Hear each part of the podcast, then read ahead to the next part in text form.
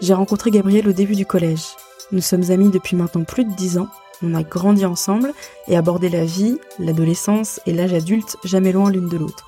Pour ce premier podcast, je ne voyais pas meilleure personne pour m'accompagner au micro et me parler d'elle, de son métier. Gabrielle est travailleuse du sexe et dans cet épisode on parle de son rapport au corps, à celui des autres, de politique, de féminisme, mais surtout de comment elle voit et vit les choses. Son témoignage est évidemment le récit de son expérience personnelle, ce qui ne constitue en rien un opinion universelle. Mais je tiens à la remercier de m'avoir partagé son histoire avec toute la franchise et la pertinence dont elle a fait preuve. Bonne écoute bah, moi c'est Gabrielle. Sur les réseaux sociaux, euh, en général, c'est euh, plutôt 70s Beach. Ça fait combien de temps que t'es travailleuse du sexe? Bah ça fait trois ans et demi du coup, depuis euh, depuis le premier confinement en 2020. Et qu'est-ce qui t'a donné envie de faire ça? Euh... à la base, c'était pas spécialement une envie. Ouais. Euh, c'est plus un besoin, genre un besoin euh, financier, clairement. Hein, On va pas se mentir. Genre comme euh, j'ai arrêté mes études à ce moment-là, bah fallait bien que je fasse quelque chose de de ma vie, quoi, pour survivre. Et tu travailles sur quel média du coup? Je travaille notamment sur OnlyFans, sur Mime. et aussi sur Ventaculotte, qui est plus une plateforme de comment dire où tu vas acheter les vidéos à l'unité par exemple ou acheter des prestations du coup. Euh, autrement, je suis aussi sur Manyvids qui est euh, du coup un site euh, c'est un peu comme VTC mais euh, c'est anglophone. OK. Voilà, autrement je suis aussi sur Camfort, un peu moins maintenant où là c'est une plateforme de live en gros. Et première inscription, comment ça se passe? C'est-à-dire que tu t'inscris normalement, tu mets ton nom, ton pseudo, euh, tu mets tes tarifs, comment ça se passe? Ouais, alors en gros quand tu t'inscris, euh, ça dépend des plateformes. Mais en fait, si tu veux, genre sur toutes les plateformes, t'as un peu le même système où euh, tu vas tu vas créer ton profil, bah en fait comme sur les réseaux sociaux, ouais. clairement avec genre ton pseudo, ta photo de profil, ta petite bio, machin. par contre, ce qui est important de savoir, c'est que t'es obligé d'avoir une, une identité vérifiée, une identité officielle.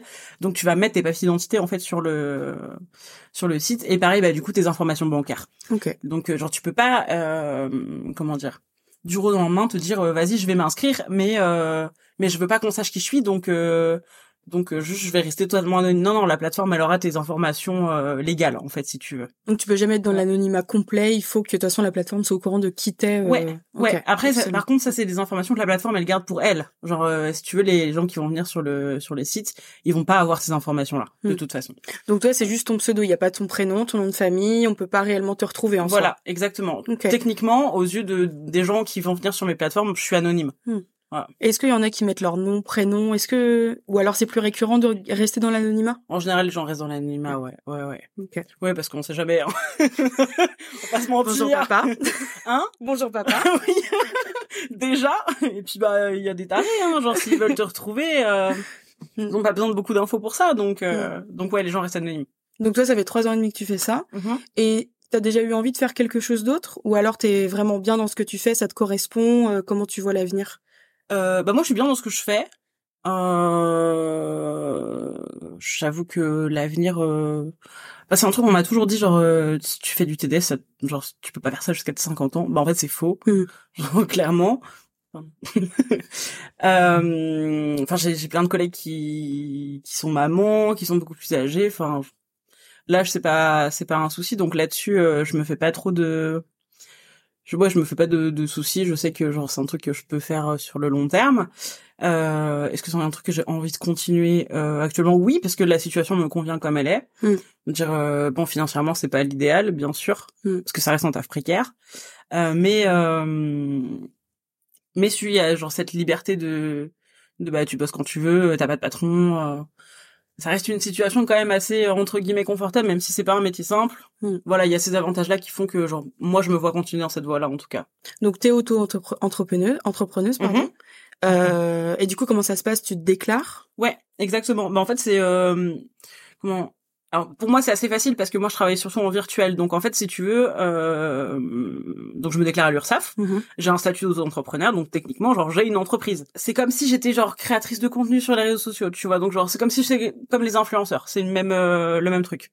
Okay. donc euh, donc ouais voilà j'ai j'ai un statut euh, légal euh, ce que je fais est légal. Du coup. Et il y en a qui se déclarent pas et euh, comment ça se passe? Il y en a vraiment qui t'es obligé de te déclarer? Bah de toute façon normalement euh, t'es obligé de te déclarer à partir du moment où tu gagnes de l'argent, peu ouais. importe euh, de quelle manière que ce soit. Mmh. Après évidemment qu'il y a des gens qui le font pas, mmh.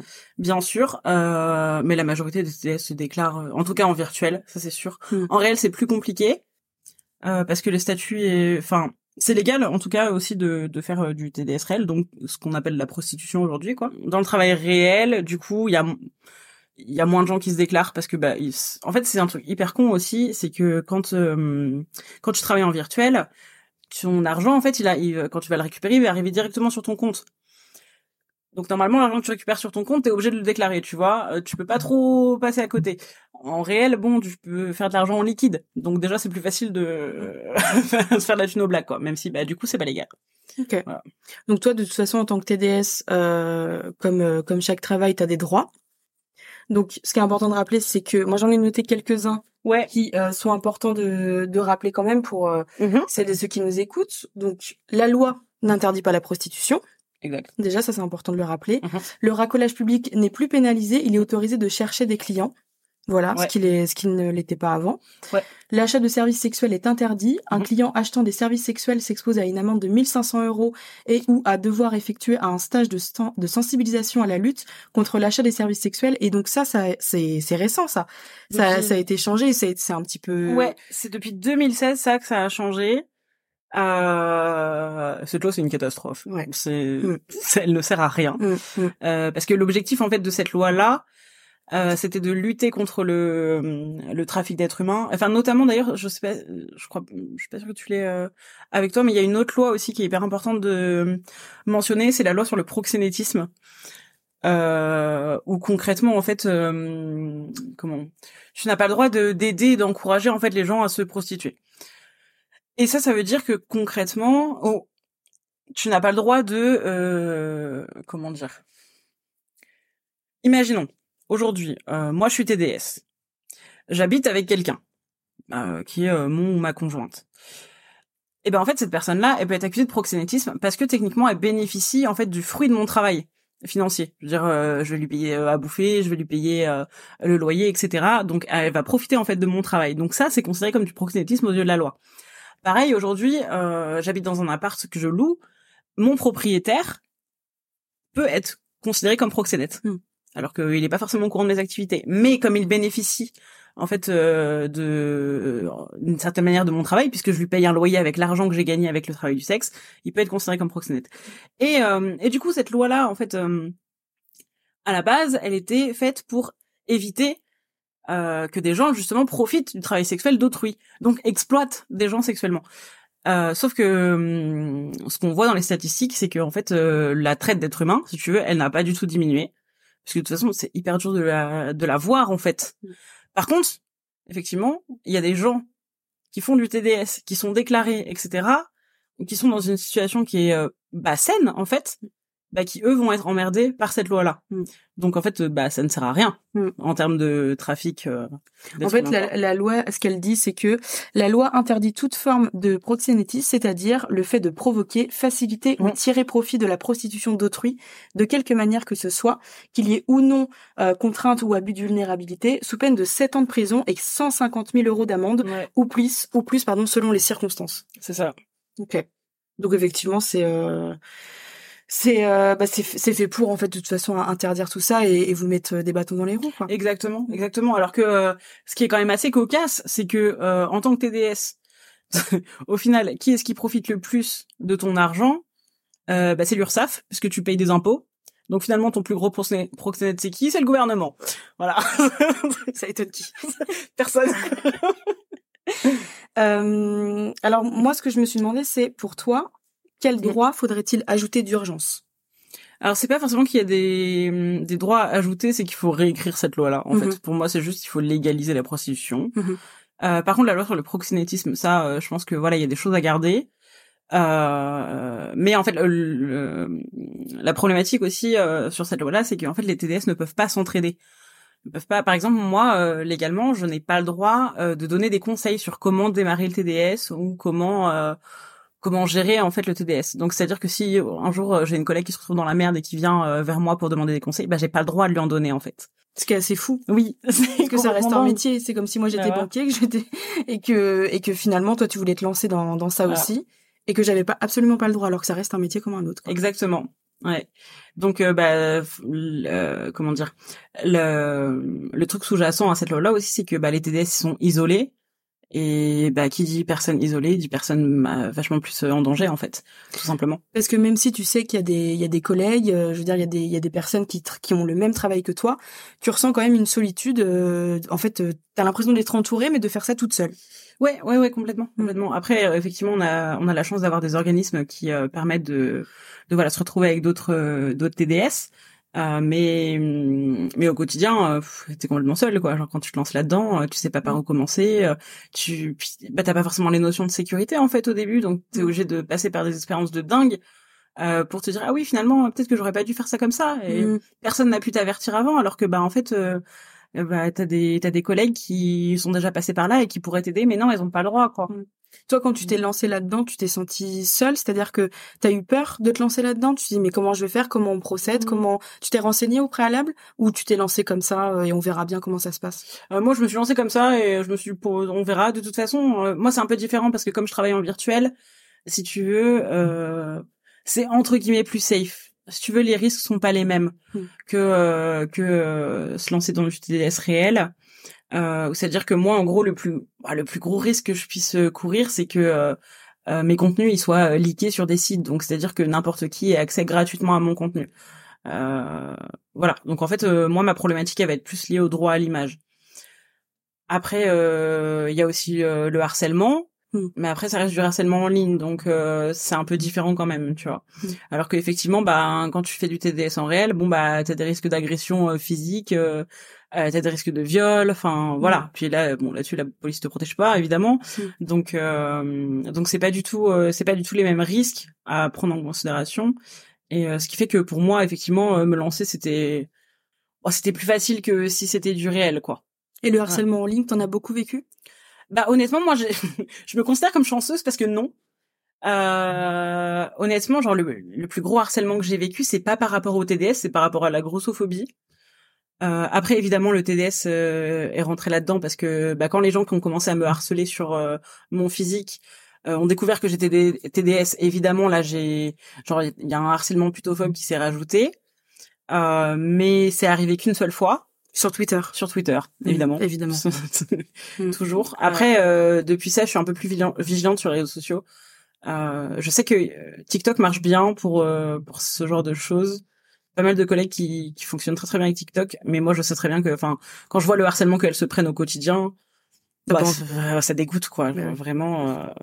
au niveau de ton expérience, qu'est-ce que ça t'a apporté concrètement, humainement, financièrement? Bah déjà humainement énormément. Euh, ça m'a beaucoup ouvert de portes sur euh, des réflexions autour du féminisme. Déjà, ça c'est clair. Parce que bon, euh, voilà, ces, ces questions-là c'est déjà dans, dans ma tête, mais euh, toute la toutes les questions autour du TDS, je n'avais absolument aucune connaissance. Donc forcément, le fait d'être dans ce milieu-là, bah il y a un moment t'es un peu obligé de te renseigner quand même, que ce soit d'un point de vue légal ou d'un point de vue social en fait euh, bah là-dessus, euh, j'ai découvert un nouveau monde, quoi, clairement. Donc euh, ouais, ça c'est gros point. Après, euh, ce que ça m'a apporté, ça m'a apporté beaucoup de choses sur moi-même aussi. On va pas se mentir. Bah déjà, un truc tout bête. Euh, comme moi, je crée du contenu. Euh, ça veut dire que en fait, je me mets en scène en permanence, je me prends en photo et en vidéo en permanence, donc je suis confrontée à mon image en permanence. Et rien que ça, bah, on, forcément, il y a beaucoup de choses qui changent euh, dans ta perception de toi-même, en fait. Ça t'a aidé? Ça m'a aidé de fou. Mm. Ouais, ouais, ça m'a, ça m'a vraiment fait du bien. Mm. Et le fait de se voir euh, tout le temps comme ça, au quotidien, euh, absolument H24, est-ce que ça crée de la, de la dysmorphie?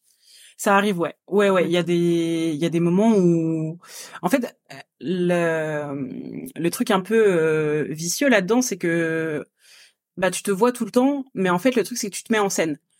Donc, c'est toi, mais en même temps, c'est pas complètement toi, parce que c'est un rôle que tu joues dans tous les cas. ce que je suis en ligne, c'est absolument pas qui je suis dans dans la vraie vie, quoi, dans la vie de tous les jours avec mes proches, etc. Du coup, euh, du coup, effectivement, il y a il y a un truc où il y a un moment être confronté trop à son image qui n'est pas vraiment son image. Je sais pas si tu vois ce que je veux dire. Ça peut être un peu compliqué. Euh. Puis il y a des périodes aussi où juste euh, bah, je, je peux plus supporter euh, de me voir. Parce que voilà ça arrive à tout le monde tu vois il y a des moments où juste euh, bah, t'apprécies plus ton corps pour x ou y raison parce que voilà t'es dans une mauvaise période ou quoi que ce soit. Et du coup là euh, là c'est dur de travailler quoi. Et tu fais quoi dans ces cas-là? Tu fais une pause? Ouais, tu ouais, tu t'accordes un temps genre sans te voir sans Ouais. ou du moins pas dans ces rôles là et Mm. Ok. clairement j'essaye de parce qu'après j'ai quand même une obligation euh, entre guillemets de de produire du contenu régulièrement parce que bah je fonctionne avec euh, des, des systèmes d'abonnement. Donc euh, si les gens euh, qui sont abonnés n'ont pas du contenu régulièrement ils se désabonnent. Donc euh, moi je je fais plus d'argent. Donc euh, je suis obligée à un moment de de quand même continuer à créer du contenu même si c'est compliqué. Mais du coup ce que je fais dans ces moments-là c'est que je vais plutôt me tourner vers euh, euh, des contenus un peu euh, qui sont plus faciles à faire pour moi. Je veux dire des choses où où, où je sais que j'ai envie de me mettre en valeur de telle ou telle manière, quelque chose de plus confortable en fait. Mm. Genre je vais pas je vais pas me pousser dans mes retranchements quoi. Et en plus d'un point de vue financier, enfin pour faire ce métier-là, t'es obligé de acheter, que ce soit des accessoires ou autres. Mm. Euh, ça t'a coûté cher? Au début oui, Est-ce que c'est rentable en fait? Euh, non, c'est pas c'est pas un métier rentable. Faut faut bien garder ça en tête euh, que Mm. c'est un métier ultra précaire. Parce qu'on a beaucoup cette image de, euh, enfin on voit beaucoup de choses sur les réseaux sociaux. euh, voilà, pour arrondir mes fins de mois, je vends des photos de mes pieds et regardez tout ce que j'ai. J'ai des 50 euros par jour. Euh, Mm. Et en fait, moi, en te connaissant, je me suis rendu compte que c'était absolument pas la réalité et que c'était déjà au-delà d'être un vrai métier, c'est pas, c'est pas de l'argent facile Ouais. en fait. Non, non, clairement pas, parce que bah déjà, euh, enfin, c'est un métier ultra complet. C'est-à-dire que c'est pas juste, par exemple, si tu prends des photos de tes pieds, imaginons, tu fais que ça. Enfin, tu fais que ça. Bon, tu, tu peux pas faire que ça parce que de toute façon, euh, déjà t'as la création de contenu. Donc, faut savoir mettre en valeur son corps, Mm. même des pieds, hein, faut les mettre en valeur. Mm. Donc ça, c'est pas facile. Ça veut dire aussi qu'il faut avoir le matériel pour, clairement. Donc, ça coûte de l'argent. Et en plus de ça, euh, bah, ça reste la gestion d'une entreprise. Donc en fait, tu as un produit à vendre. Donc ça veut dire que tu dois faire du marketing, tu dois faire de la communication. Après, bah c'est tout con, hein, mais tu dois faire ta compta, Mm, mm. tu dois le déclarer, Mm. tu dois faire de l'administratif tout le temps. Donc en fait, c'est pas juste prendre en photo ses pieds. Donc c'est pas un métier facile. Enfin, faut faut quand même se rappeler que c'est un c'est de l'auto-entrepreneuriat, donc c'est beaucoup plus complexe que juste euh, juste créer le contenu en lui-même quoi. Non non, il faut il faut le promouvoir etc. Déjà en ça, c'est pas un métier simple. C'est très complet et en plus de ça, les personnes qu'on voit qui font beaucoup d'argent, c'est une minorité. Vraiment, il y a énormément, énormément de TDS en ligne qui ne gagnent même pas euh, 100 euros par mois sur les plateformes. Donc, euh, Même, voilà. même en diversifiant le contenu, euh, etc. De toute façon. Ouais, ouais, ouais, Mm. parce que bah il y en a quand même beaucoup, donc il faut être capable de se démarquer dans la masse et tout. Euh, et puis euh, honnêtement, quand tu corresponds pas à la norme, c'est pas toujours facile, quoi. Euh, ce qui est mon cas. Euh, donc, euh, donc ouais, non, non, pas, c'est Mm. pas c'est pas simple comme euh, comme on imagine. Puis en plus de ça, t'as toutes les les répercussions derrière, potentiellement le harcèlement. Bah en fait, il faut dealer avec les clients aussi. Et puis bah ils sont pas toujours faciles, hein, on va pas se Mm. mentir. Oui, parce que toi, au niveau des clients, euh, tu relationnes euh, principalement ou juste que avec des hommes. Est-ce que tu as déjà fait avec euh, avec des femmes? Alors, euh, honnêtement, c'est- oula, pardon. C'est ok. Euh, c'est beaucoup plus des hommes. Ça m'est déjà arrivé d'avoir des contacts avec des femmes. Euh, malheureusement, j'ai pas donné suite parce que c'était des demandes que je ne que je ne faisais pas. En général, euh, en général, les femmes qui vont venir euh, vers les TDS, en tout cas en virtuel, euh, c'est des femmes qui ont des hum, comment dire euh, des kinks ou des fétichismes qui sont assez particuliers euh, souvent un peu extrêmes qu'elles ne vont pas trouver facilement en fait dans la vraie vie avec des partenaires de tous les jours. Donc ces personnes-là vont se tourner vers des TDS. Sauf que du coup, bah ça, ça fait que moi on m'a demandé des choses qui n'étaient absolument pas dans euh, dans ce que je fais quoi. Hmm. Voilà. Parce que tu parlais de ton féminisme euh, tout à l'heure et ça l'a, ça l'a, t'as changé de vision de, de féminisme, ça fait quoi? Ça l'a accentué? Ça, comment ça s'est passé pour toi? Ben le fait de, de me renseigner sur ce qu'était vraiment le TDS et les droits des TDS, etc. Bah du coup ça m'a hum, comment dire? Ça m'a ouvert des portes sur euh, sur la notion de bah, la notion économique aussi du, du comment du féminisme. Tu sais quand t'es une femme c'est plus compliqué économiquement de de survivre parce Mhm. que voilà on sait que les options euh, sont plus limitées. Euh, on sait que les salaires euh, pour les femmes sont moindres, etc que voilà c'est plus facile c'est plus difficile de de se de trouver un taf à partir d'un certain âge etc enfin bref on, on connaît voilà on sait que quand on est une femme c'est plus compliqué. Et aussi que euh, comment j'avais une vision euh, j'avais une vision euh, très euh, comment dire problématique en fait du TDS avant dans le sens où bah, je aucune connaissance et pourtant euh, j'étais persuadée que c'était c'était quelque chose de pas forcément bien. D'accord. Et au final, euh, je me suis rendu compte que bah en fait non, ça pouvait être quelque chose de très euh, empouvoirant en fait. Ok. Voilà. Parce que dans ton métier, tu as eu l'occasion de, de parler évidemment avec des collègues, mais est-ce que les personnes avec qui euh, tu as pu échanger, elles ont la même vision que toi? Ou tu as eu des fois des débats qui n'étaient pas euh, forcément sur la même lignée? Comment ou alors c'est général et tout le monde pense un petit peu la même chose Comment ça se passe? Oh, C'est très diversifié. Euh, personne ne vit le TDS de la même manière. Enfin, c'est comme pour tout, hein, de toute manière. Euh, chacun a, a, son expérience, sa vision des choses, etc. Qu'est-ce qui revient le plus? Bah, il y a un peu, il y a un peu deux écoles, on va dire. Pour moi, il y en a une où c'est où c'est vraiment un côté genre je fais ce travail parce que j'aime ce que je fais et que j'aime la liberté, la créativité et que en plus de ça j'aime le sexe donc euh, voilà autant en profiter. Et il y a euh, c'est très c'est très binaire et c'est très schématisé hein. bien sûr c'est beaucoup plus complexe que ça mais euh, mais le deuxième côté ça va être plus bah je fais ça parce que j'ai besoin d'argent quoi. Et ça m'apporte pas forcément quoi que ce soit humainement euh, mais juste j'ai besoin d'argent donc je le fais pour ça parce que c'est un travail comme un autre je sais pas, est-ce que c'est 50-50, j'en sais rien, mais en tout cas les deux discours existent. Mhm. Euh, il y en a plein entre aussi. C'est beaucoup plus nuancé. Enfin le mien, je pense qu'il est beaucoup plus nuancé que ça. Mais ouais, chacun son, chacun sa vision de des choses euh, différentes. Parce que aussi quand tu commences le TDS, t'arrives avec tes propres bah tes propres ton propre vécu que ce soit par rapport au monde du travail que ce soit ta relation avec le sexe que ce soit ta relation avec les hommes en général. Bon bah forcément ça impacte sur euh, sur comment tu vois euh, comment tu vis euh, ton TDS quoi. Toi par rapport au monde du travail, ça t'a débloqué quelque chose? T'es fier de pouvoir faire en fait quelque chose qui, qui, te plaît réellement. En plus de ça, t'es libre, t'es auto-entrepreneuse. Alors évidemment, ça comporte des choses compliquées, que ce soit financièrement, humainement, etc. Mm. Mais au moins, tu sais que t'exerces un métier qui te qui te plaît et, et, le fait effectivement malheureusement que ce soit encore en marge de la société parce que c'est très méconnu mm. euh, il y a beaucoup de, de, notions qui nous échappent complètement et et, euh, et en plus de ça qui sont pas euh, forcément ok toi t'es es fier de pouvoir dire bah voilà j'exerce ce métier comme ça euh, je suis au courant de ça ça se passe comme ça enfin le fait d'être libre en fait dans, dans ce que mm. tu fais quoi bah, j'utiliserai pas le terme fier parce que pour moi ça reste un taf et en fait c'est clairement, si j'avais la possibilité de m'en passer, euh, je m'en passerais. Euh, ça veut pas dire que j'aurais envie de faire autre chose. Non, c'est, je veux dire, de manière générale, si je pouvais me passer du travail, je m'en passerais. Clairement. Comme tout le monde. voilà. Allez. Euh... Allô, Pôle emploi? Donc effectivement, après, euh, après, je suis très heureuse de pouvoir dire que je n'ai pas de patron. Oui, c'est ça. Euh, au-dessus de moi, qui me dit quoi faire, quand le faire, que je peux le. T'es ta propre patronne. Voilà, c'est ça. Je peux faire ce que je veux quand je veux. Après, effectivement, bah du coup, il y a toujours je suis toujours limitée économiquement, hein, bien sûr. Euh, je suis obligée de travailler quand euh, bah, j'ai besoin d'argent, parce qu'il y a un moment, les factures elles se payent pas toutes seules, quoi. C'est pas pour rien que je fais staff. du coup, oui, euh, je, suis, je suis pas spécialement fière, mais je suis quand même contente d'avoir pu trouver ce taf-là au vu de ma relation avec le travail, on va dire. Mmh. Voilà. Mais le fait d'être ta propre patronne, c'est un peu une dualité en fait avec toi-même parce qu'il faut que tu te régules toute seule, il faut que tu t'imposes des mm. des emplois du temps, il faut que tu t'imposes aussi des des, des, des échéances, des limites, etc. Enfin c'est ce qui est ce qui est forcément le plus formateur dans tout métier. Mm. Mais euh... complètement, mais c'est aussi le plus compliqué. C'est le plus compliqué, mais le plus gratifiant aussi. Ouais. Tu ne verrais pas de toute façon euh, être sous les ordres de quelqu'un. Euh, enfin voilà. d'accord. Non, clairement. Ça après, euh, après c'est pas forcément quelque chose que tout le monde est capable de faire mm. euh, et que honnêtement c'est pas facile tous les jours euh, il y a des jours où je me lève et j'ai juste pas envie donc bah je fais rien mm.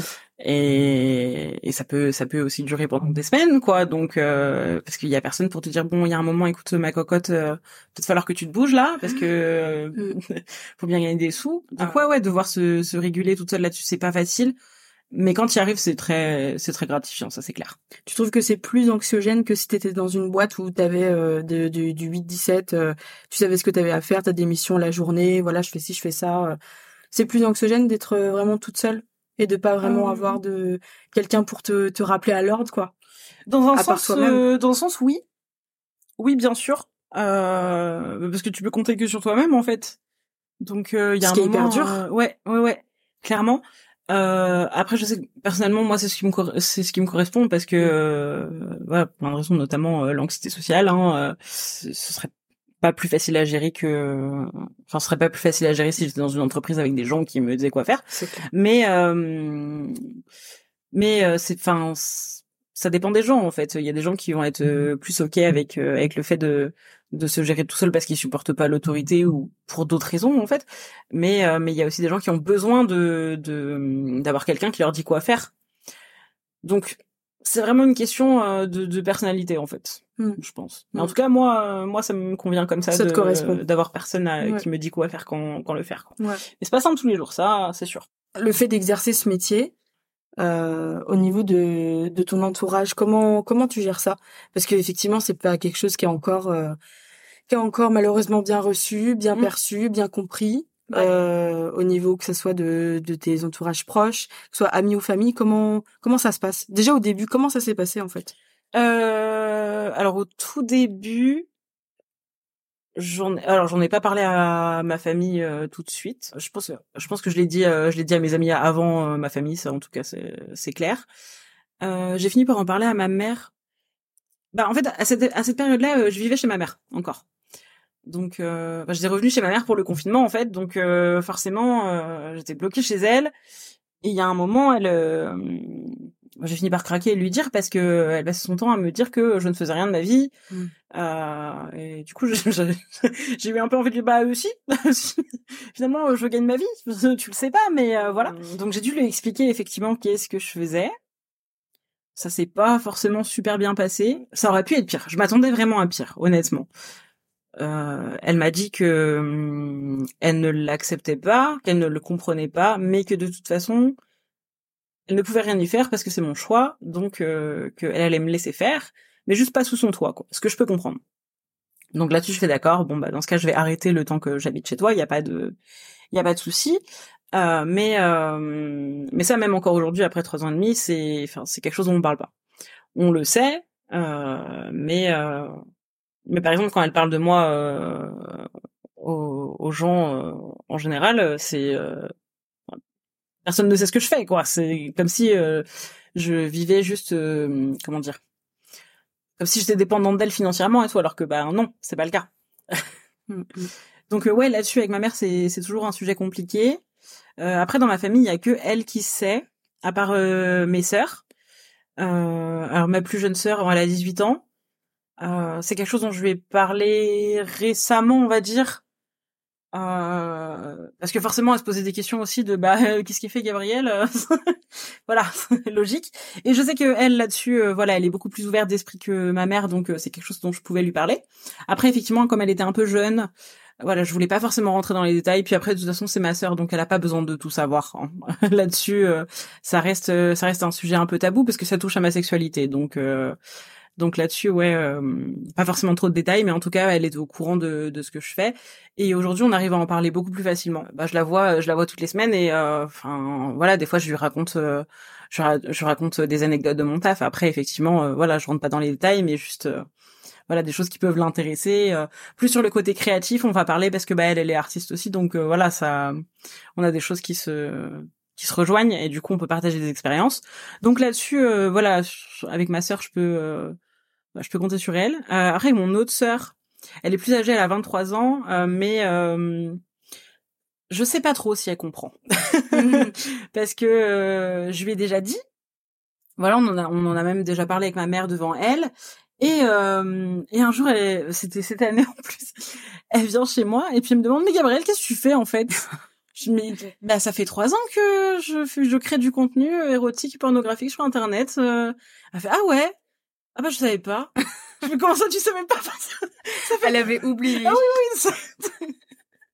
Complètement improbable. Donc euh, ouais voilà euh, là-dessus euh, ouais dans ma famille il y a que il y a que donc ma mère et mes sœurs qui savent. Euh, le reste de ma famille bah j'étais obligée de mentir en fait mm. parce qu'ils sont pas prêts pour cette conversation. Euh, et que voilà du côté de, de ma mère en tout cas on a une famille assez assez proche ce qui fait que ben les nouvelles vont vite quoi clairement si si je le dis à quelqu'un, en fait, bah, tout le reste de la famille va le savoir dans les minutes qui suivent, quoi. Du coup, euh, du coup, j'ai raconté que en fait, je donnais des conseils euh, sur la sexualité, genre en gros que sexologue. Ouais, pas vraiment parce que si tu veux, genre euh, c'est plus c'est plus coach en fait si on veut. Parce que sexologue, si je dis pas de conneries, normalement il faut des diplômes pour ça. Oui. Là, bon, il fallait un truc où j'ai pas besoin de diplôme. du coup, euh, du coup, voilà, euh, pour pour les gens dans ma famille, je suis euh, je suis coach en sexualité, euh, ce qui techniquement est un peu vrai. Hein. Oui. On va pas se mentir. Mm, mm. Donc voilà, ouais, parce que voilà, les, les gens sont pas prêts sont pas prêts à avoir cette discussion et que je sais très bien que ça va remonter aux oreilles de mes grands-parents et mes grands-parents, enfin ils ont pas besoin de savoir ça. C'est c'est quelque chose qui est trop pour eux qui est trop abstrait euh, ils seraient, en fait, ils seraient plus inquiets qu'autre chose. Et euh, enfin, ils sont à un âge où j'ai pas envie de les inquiéter. Ils ont déjà leurs soucis, etc. Donc, euh, donc il y a aussi euh, cette question de, bah, de mentir pour protéger ton entourage aussi. Pour te protéger toi, évidemment, parce que, bah, parce que en fait, tu peux te faire rejeter tout simplement, parce que tu peux subir de la violence aussi. mais c'est aussi, ça peut être aussi violent pour pour ton entourage de de l'entendre parce qu'ils sont pas forcément prêts pour ça, quoi. Hmm. Et tes amis, comment comment ça s'est passé? Comment ils l'ont pris? Ben honnêtement, euh, plutôt bien, j'ai l'impression. Oui, je confirme. Après, genre, je sais pas pour tout le monde. Hein. Vraiment, genre, euh, des fois, je me pose la question parce que j'ai l'impression que c'est quelque chose dont on n'a pas forcément discuté avec euh, tous, ceux, tous mes amis parce que bah, je suis pas forcément prête non plus à avoir cette conversation en fait. Bien sûr. Du coup, euh, du coup, j'ai l'impression que l'instant c'est bien passé parce qu'on m'a pas rejeté. Mais en même temps, je sais pas, je sais pas forcément ce que ce qu'elles en pensent non plus quoi. Hmm. Bah, c'est vrai qu'on en a beaucoup parlé toutes les deux et hmm. ça a jamais été euh, un tabou, un problème, bien au contraire. Hmm, euh, effectivement, oui, avec euh, avec des autres amis, ça peut être euh, ça peut être moins un sujet qui vient sur la table. Enfin, c'est plus, on te demande euh, alors euh, comment ça va le boulot, voilà, tu expliques, mais mm. il n'y a pas euh, peut-être cet échange que tu attends entre guillemets, où tu aimerais peut-être exprimer beaucoup de choses, leur parler comme comme elles, elles peuvent nous, parler de leur métier et, que ce soit bah ouais c'est ça. Dans les détails. Il mmh. y a pas ce truc de genre euh, tu peux rentrer le soir et euh, faire des vocaux à tes potes pour leur raconter ta journée en fait. Tu vois genre je sais que je peux pas faire ça avec tout le monde quoi. Donc euh, enfin mmh. avec pas pas grand monde d'ailleurs mmh. parce que voilà les gens ont pas forcément non plus envie d'entendre dans, ces, ces choses là parce que bah toujours voilà c'est comme ça un lien avec ma sexualité bah mes amis ont pas forcément envie de me voir sexualiser non plus je pense. Et euh, au niveau de ta sexualité, toi, tu le fait d'être TDS, ça a changé quelque chose, ça a apporté quelque chose, ou alors ça a enlevé? Ouais. Euh, alors euh, ça a changé énormément de choses. Ok. Euh, déjà, un truc euh, euh, tout bête, c'est au niveau de la sécurité, en fait, dans ma sexualité. Genre, dire, j'ai appris plein de choses sur la santé sexuelle clairement. C'est-à-dire C'est-à-dire, par exemple, truc tout bête, hein, mais avant, je suçais pas avec des capotes. faut pas faire ça, faut, faut mettre des capotes, même quand tu suces. ça, je savais pas, parce qu'on me l'a pas appris. On nous le dit pas à l'école. Voilà, c'est clair. ben voilà, maintenant, je sais qu'il faut faire ça. Puis même, genre, se faire tester régulièrement, etc. Euh, puis après sur des questions par exemple, on va rentrer dans les détails. Vas-y. Euh, on est là pour ça aussi. Euh, voilà, Je m'intéresse beaucoup à tout ce qui est plaisir anal, pas forcément sur moi, mais aussi sur les autres, ce qui fait que bah forcément j'étais obligée de comment dire, de me renseigner sur les questions de, de sécurité, d'anatomie, etc. Genre comment faire pour bah, que ce soit fait de manière safe, mm pour pas blesser ton partenaire en fait. Mm Et avant, on y va avec du gravier quoi. Bah voilà. C'était un peu l'idée, ouais. Ok.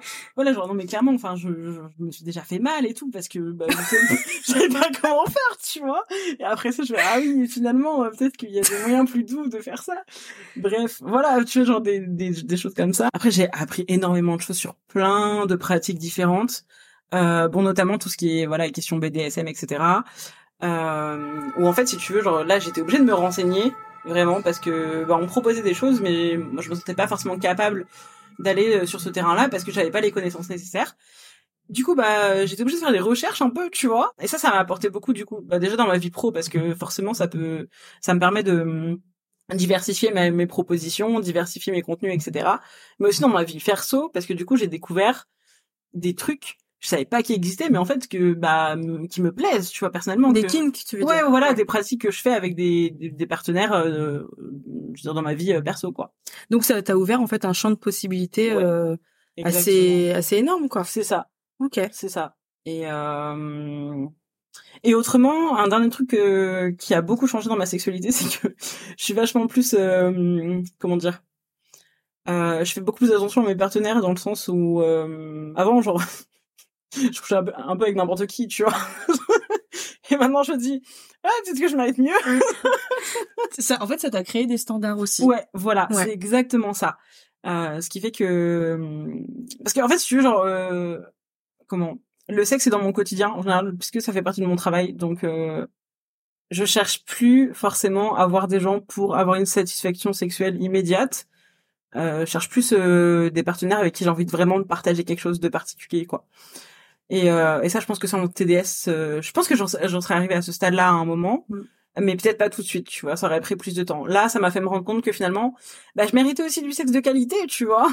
Genre qu'on qu'on s'intéresse un peu à mon plaisir et euh, et qui me permet aussi d'explorer des choses différentes avec mes partenaires euh, de manière générale. Et puis aussi évidemment euh, tout ce qui est question de consentement où là euh, bah là c'est pas que le TDS, c'est aussi beaucoup genre mes réflexions féminisme féministes pardon de manière générale, mais avec le TDS, moi je me suis vue obligée de faire beaucoup plus attention au consentement de bah déjà de mes clients en fait de base parce que comment dire si tu veux, quand, euh, quand ton client il, vient te voir pour une prestation en particulier ou parce qu'il a un kink en particulier, bah, il faut que tu comprennes ce dont il a envie. Il faut que, parce que tu es là pour répondre à ses besoins, en fait. Du coup, euh, tu es obligé de beaucoup plus l'écouter et de faire vraiment plus un travail, chose que je trouve euh, est un peu plus difficile à faire euh, dans la vie perso quand t'as quand t'as pas forcément ce recul-là.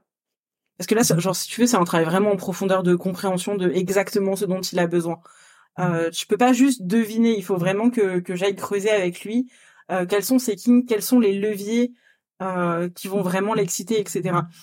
Du coup, euh, du coup, j'ai appris à écouter en fait beaucoup plus mes partenaires et ça m'a forcé aussi à m'écouter moi et à poser des limites parce qu'on m'a proposé des choses où des fois c'était hors de mes limites et du coup j'étais obligée de dire non parce que bah parce que juste ça me correspond pas. Et ouais, ouais, voilà, euh, cette question de, de consentement est devenue euh, beaucoup plus importante que qu'elle ne l'était avant, quoi. Hmm. Je, enfin, je le vois différemment.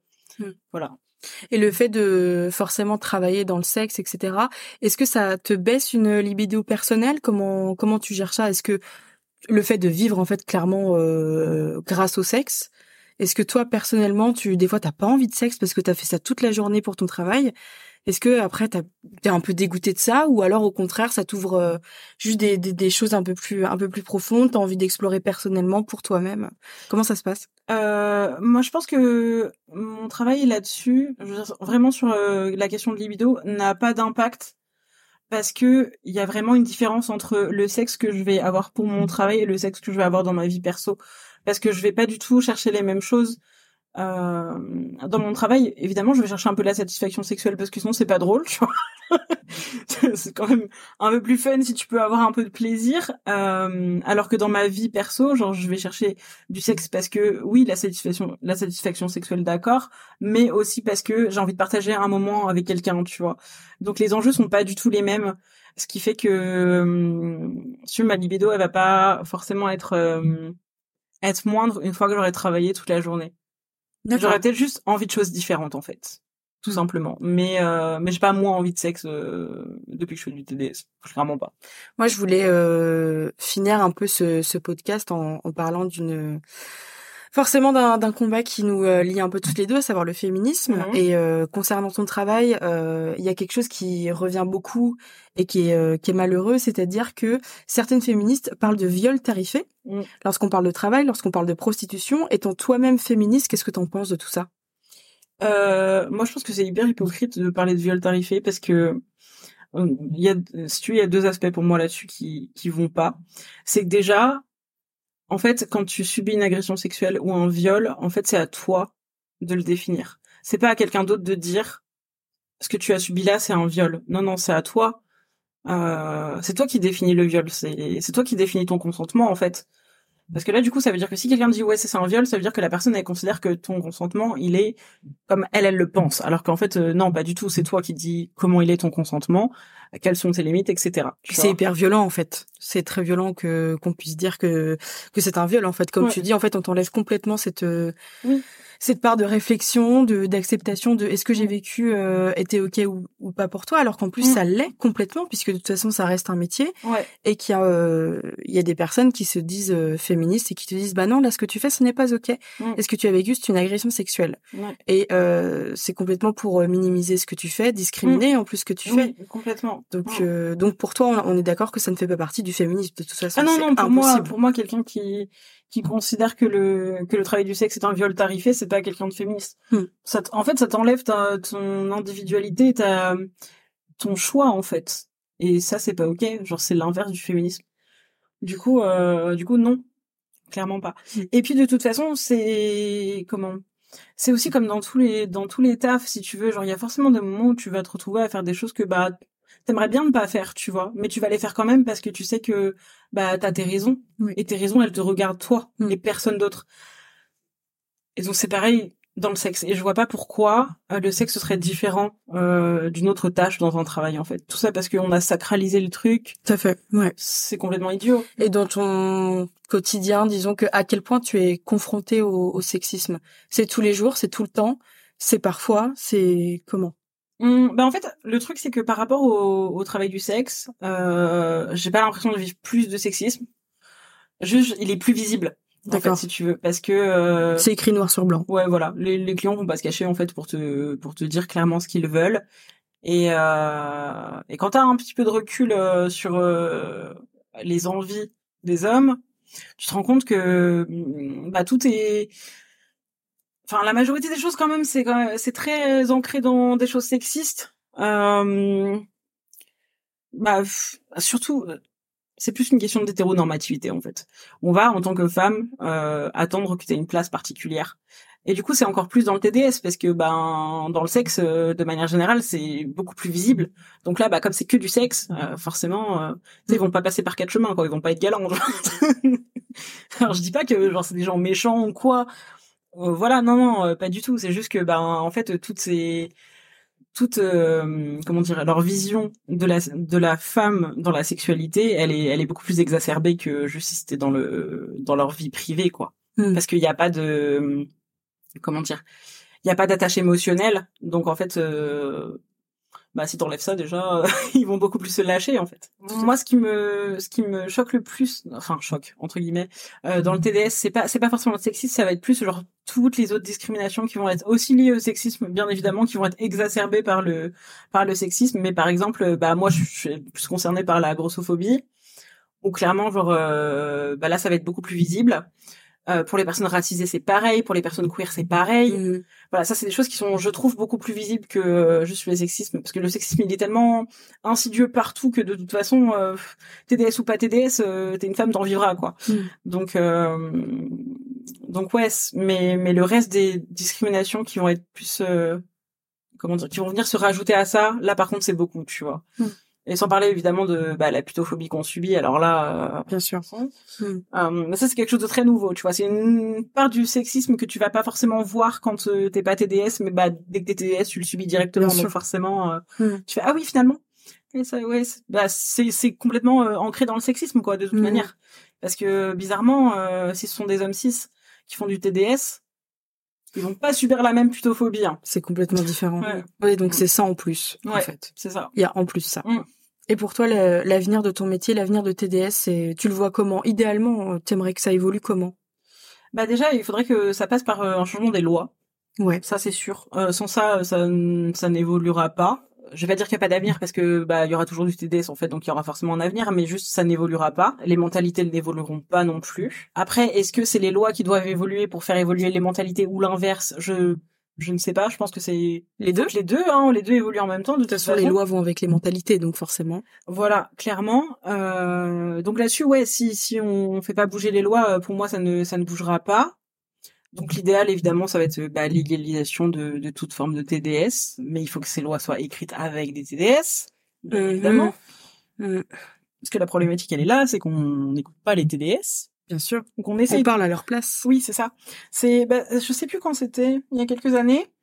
Euh, Il y a des hum, des TDS euh, qui font majoritairement de- du TDS virtuel qui étaient allés euh, qui avaient été reçus à l'Assemblée, si je dis pas de conneries. En tout cas, ils avaient été entendus par le gouvernement pour parler justement des questions de pornographie, etc. D'accord. Donc Euh, très intéressant sur le principe. Tout à fait. Qu'est-ce qui en est ressorti? Rien. Exactement. Absolument rien. voilà. Merci d'être passé en tout cas. On était contents de vous C'était sympa. Euh, non mais c'est clair. Puis après, bah, Ouais. qu'est-ce qu'ils ont fait le gouvernement? Ils ont invité des Ouais. gens qui étaient euh, anti-prostitution. euh, Ah là là, mon dieu. Voilà. Donc au final, qui c'est qu'on écoute vraiment? Bah, Bah, c'est ça. C'est ces personnes-là, c'est C'est pas ça. les personnes concernées en fait. Ouais. Puis évidemment, les personnes qui sont anti-prostitution, anti euh, anti-pornographie, etc. En général, c'est pas des gens concernés. Donc, euh, On écoute plus les personnes qui sacralisent la sexualité plutôt que. voilà, parce que Mhm. bah, parce que forcément, moralement, c'est plus acceptable. Tout à fait, c'est ça. Donc euh, donc ouais, là-dessus, euh, voilà, il faut que ça, ça bouge. Après, il y a aussi une autre une, une autre question qui est un peu plus complexe que là, le grand public ne sait pas forcément. Euh, c'est que les plateformes, en tout cas en virtuel, les plateformes sur lesquelles euh, moi je travaille par exemple, nous mettent vraiment des bâtons dans les roues. Notamment, euh, ça a dû, ça, ça a fait un peu parler de, c'est, c'est assez régulier, hein, ça revient souvent. Mais par exemple, OnlyFans, euh, plusieurs fois a dit on va bannir le porno. Sauf que OnlyFans, euh, enfin clairement aujourd'hui, euh, s'ils vivent, c'est grâce au porno. Hein. C'est pas le bon coin, quoi. voilà, clairement, clairement. Et en fait, la, la problématique, c'est pas juste euh, ces plateformes-là qui veulent enlever le, le- le porno, c'est qu'en fait derrière ça, euh, si tu veux, tu vas avoir des hum, comment dire, euh, des institutions bancaires. Euh, là, notamment pour OnlyFans, etc. On va parler de Mastercard. Euh, comment? Mastercard va autoriser euh, ces sites-là à utiliser leurs services pour euh, faire des paiements, machin. Sauf que bah, un, un jour, Mastercard peut dire oui, on veut plus travailler avec vous. Donc ça veut dire que les paiements ne passent plus. Donc en fait, la plateforme meurt. Ce qui fait qu'on ne peut plus travailler. Sauf que en fait, on peut pas travailler sans Mastercard. C'est Voilà. compliqué. Donc euh, si aujourd'hui ils décident de- d'arrêter, ben en fait euh, voilà en virtuel nous on, on est vraiment dans la merde quoi, on peut plus rien faire. Donc euh, donc là-dessus il faut aussi que euh, que les mentalités changent parce qu'on sait très bien que s'ils veulent plus travailler avec ces plateformes là, c'est clairement une question de morale. C'est parce que économiquement pour eux c'est hyper intéressant. Enfin t'imagines tout, tout l'argent qui brasse. Mhm. Donc euh, ouais, c'est juste une question de valeur et, euh, et ça c'est pas ok. Enfin ça nous empêche de travailler quoi. Mhm. Donc euh, il faut qu'à l'avenir euh, là-dessus on ait la possibilité d'avoir des hum, soit des alternatives clairement. Euh, chose qu'on on- il y en a qui arrivent de temps en temps. Euh, là notamment on avait une application qui était très très bien euh, qui s'appelle Verse. En fait c'est le même principe que PayPal. D'accord. C'est enfin une application de paiement euh, entre amis ou autre. Ouais. Euh, comment dire? Et en fait là, euh, l'application a fermé. Et en fait, c'est une question de, c'est aussi une question de, de valeur et de, de morale en fait. C'est, euh, si je dis pas de bêtises, des institutions euh, plus grandes qui ont fait pression en fait sur euh, cette application-là pour la fermer, alors que ben pour nous c'était la meilleure solution qui existait. Bah, quoi. bien Donc sûr. euh, voilà, on se retrouve encore à, à devoir trouver des alternatives. Et euh, la problématique aussi, elle est que bah comme on, on ne peut pas euh, travailler ensemble parce que proxénétisme, ben on peut pas mettre en place nos propres nos propres sites, nos propres fonctionnements euh, parce que sinon euh, ben, on se fait emmerder par le gouvernement quoi. Donc euh, donc en fait, il y a pas il y a quasiment pas de de solutions qui sont par et pour les TDS. D'accord. Ce qui fait que ben on est à la merci en fait de d'institutions beaucoup plus grandes et Mm. euh, on n'est pas libre en fait dans notre travail quoi. Mm. Donc là-dessus euh, et aussi il faut que ça change pour qu'on puisse enfin euh, faire ce qu'on veut de manière safe quoi. Si tu rencontrais quelqu'un qui voulait se lancer là-dedans, qui voulait faire le même métier que toi, qu'est-ce que tu pourrais lui, lui conseiller? Euh, je conseillerais déjà de, de réfléchir. c'est un truc- Pose-toi, Voilà. Vraiment, c'est pas un truc, euh, c'est pas un truc dans lequel euh, faut se lancer un jour en se disant oh j'ai envie de faire ça, vas-y go. Ce qui a été euh, beaucoup euh, le cas pendant le confinement. Le confinement, ça, ça a vraiment euh, un peu démocratisé euh, toutes ces plateformes, euh, ce, Ouais. ce métier. Ouais, quoi. bah, on en a, on en a beaucoup plus entendu parler, donc effectivement. Ouais. Puis bah, il y a des gens qui économiquement ont pas eu le choix en fait, donc ils sont obligés de, enfin, ils sont obligés de se, de se tourner vers des choses comme ça, surtout Ouais. que c'est des, des tafs que tu peux faire de chez toi, Mm. donc euh, forcément, voilà, c'était, c'était parfait, euh, c'était parfait pour le confinement si on veut quoi. Sauf que, bah, il y a plein de choses à prendre en compte, c'est que déjà, ça veut dire que si tu travailles sur Internet, euh, clairement, ton image, enfin, elle t'appartient plus. Clairement, euh, il y a forcément un moment de ta carrière de TDS où ton contenu va liquer quelque part. c'est Mm. sûr. Ce qu'il faut conscientiser, ce qui peut être aussi difficile, ça peut être très Oui. violent. Et... Ouais. Donc ça, il faut être, euh, il faut être d'accord avec le fait que, bah voilà, potentiellement, en fait, euh, tes darons, ils peuvent tomber sur ton cul sur un certain jour, tu vois ça, Mm. c'est possible. Euh, autrement, enfin, moi, il y a, y a un truc qu'on que j'ai lu une fois et qui aujourd'hui, euh, je pense que genre tout le monde qui se lance dans le TDS devrait le savoir, c'est clairement quand tu te lances là-dessus, en fait, tout ce que tu postes sur Internet, tu dois être capable euh, de l'expliquer, de le justifier devant un juge. Mm. C'est-à-dire que si t'es pas capable de l'assumer devant une cour, eh ben ne le fais pas, parce que potentiellement ça peut arriver en fait. Alors oui, ok, c'est un cas extrême, mais on ne sait jamais. Mais c'est possible. Ouais, ça existe. Donc, euh, donc oui, enfin, ne passe que des choses que tu assumeras euh, par la suite. Euh, après, évidemment, voilà, on peut, on peut faire des erreurs et des fois poster des trucs qui finalement, euh, ah, peut-être que j'aurais pas dû. Mm. Mais, euh, mais voilà, ne te lance pas en te disant, hm, je suis pas très chaud pour que tout le monde puisse me voir potentiellement sur Internet. Bah, si, ça peut arriver en fait. Internet n'oublie pas. voilà. Et, et pour ce qui est du réel, bon bah là là, euh, les implications sont un peu différentes. Et là, je suis pas forcément la mieux placée pour euh, pour en parler, mais euh, mais c'est un peu le même principe. Enfin, il faut être capable de de se dire qu'un jour, bah, potentiellement, quelqu'un va le découvrir en fait, et il faudrait être capable de l'assumer. Et aussi, est-ce que est-ce que tu es capable de potentiellement assumer les, les comment dire les répercussions que ça peut avoir émotionnellement? Parce que ça peut être sûr émotionnellement ou même euh, même te dire que bah potentiellement tu peux te mettre en danger aussi. Parce que bah ouais ça reste ça reste quand même un métier dangereux. Euh, un truc aussi qu'il faut bien savoir c'est que bah tu gagneras pas des cents et des mille hein euh, ça euh... ça vraiment faut arrêter de le dire. ouais ouais non clairement hein, surtout, surtout, pas dans les premiers enfin les nanas qui arrivent à à gagner vraiment beaucoup. Enfin, c'est des gens qui travaillent dessus depuis très longtemps. Euh. C'est rare aussi. C'est très très rare. C'est très très Parce qu'on en voit euh, trois quatre, on a l'impression que c'est une généralité, que nous aussi on peut gagner des des cent mille euros euh, par mois parce que ça existe aussi, bien sûr. Mais oui, bien sûr. Mais c'est c'est mais c'est comme dans rare, en fait c'est comme dans tous les métiers. Tout à fait. oui, effectivement. Donc mm. donc non, tu tu deviendras pas riche direct parce que tu fais du TDS. Non, ça mm. reste un métier précaire et compliqué. Ça. Voilà. Donc euh, donc ouais, non, en conclusion vraiment c'est juste ne te lance pas là-dedans euh, tête baissée quoi. Réfléchis. Est-ce qu'on a abordé tous les sujets euh, dont tu avais envie de parler? Est-ce que tu as quelque chose à rajouter? Est-ce que tu aimerais hum, je pense qu'on a fait le tour. Hein. Ouais. Honnêtement, on a parlé pas mal de trucs là. C'est vrai. je pense que c'est vrai. Je pense que c'est bien. Mmh. Je pense que c'est assez complet. bah merci Gabriel. Merci avec plaisir. Merci à toi. C'était grave intéressant en tout cas. Ouais. Pour moi aussi. Merci beaucoup.